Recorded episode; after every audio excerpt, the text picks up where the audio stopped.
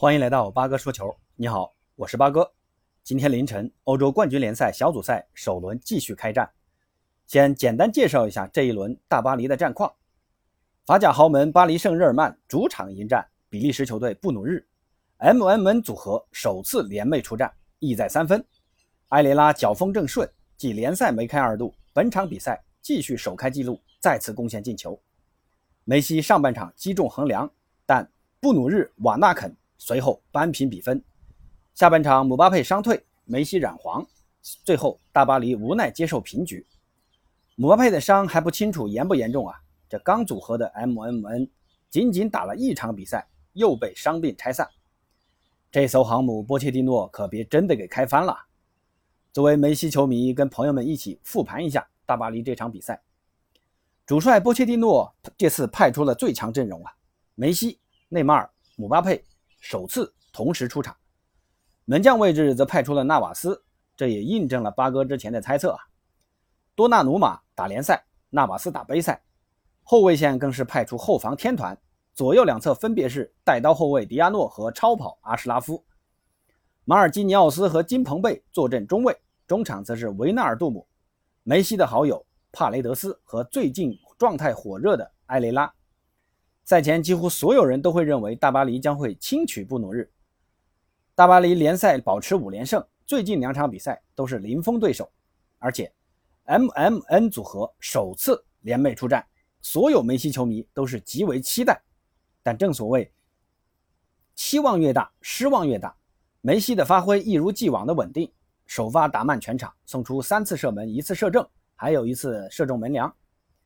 姆巴佩呢？下半场开场没多久就因伤下场，但上半场完成一次命中目标的射门，造成对方两次犯规，同时送出一次助攻。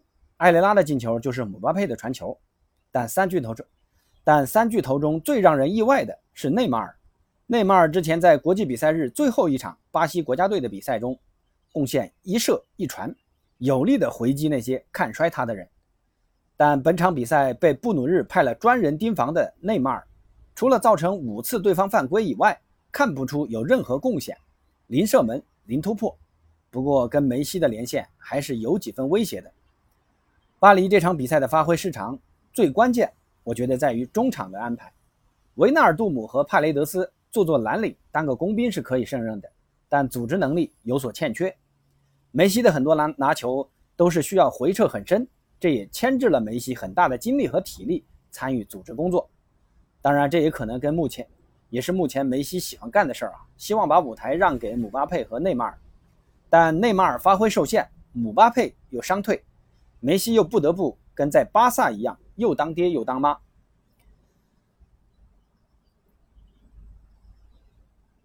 苦活累活一块干。下半场，波帅换上德拉克斯勒和佩雷拉，也是没什么改善。顶替姆巴佩上场的伊卡尔迪也是有点畏手畏脚。整个一个站桩中锋，张着嘴等着喂饼。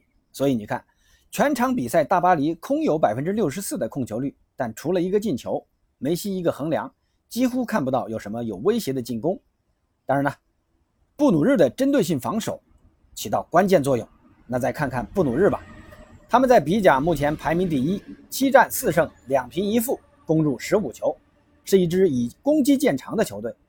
面对大巴黎，他们这次排出四四二的阵型，准确的说是四四幺幺。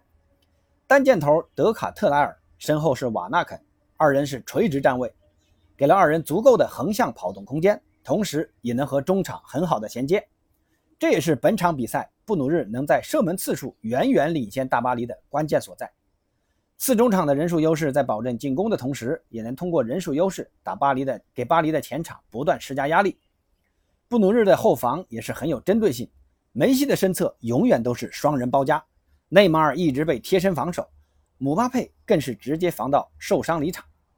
高强度的贴身防守可以说给以后的球队打拥有 M M N 的大巴黎提供了很好的范例。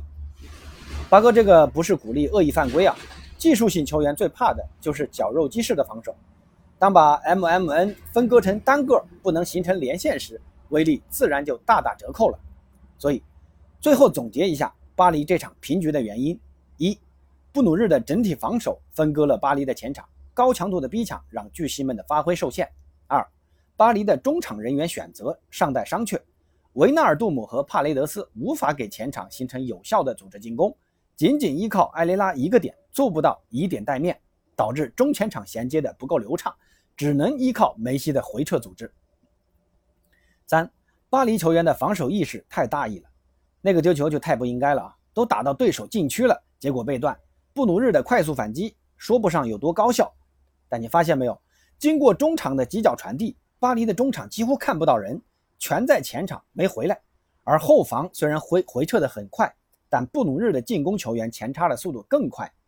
索博尔传中的时候，禁区已经有两名进攻球员在毫无防守的情况下等着传球。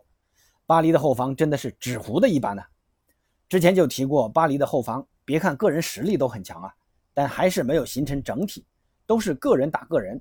最后呢，还是主帅波切蒂诺的执教能力问题。赛季前就有很多人质疑。波帅的执教能力，那这场比赛确实存在这方面的问题啊。几个换人都只是对位换人，没有看到战术上的变化。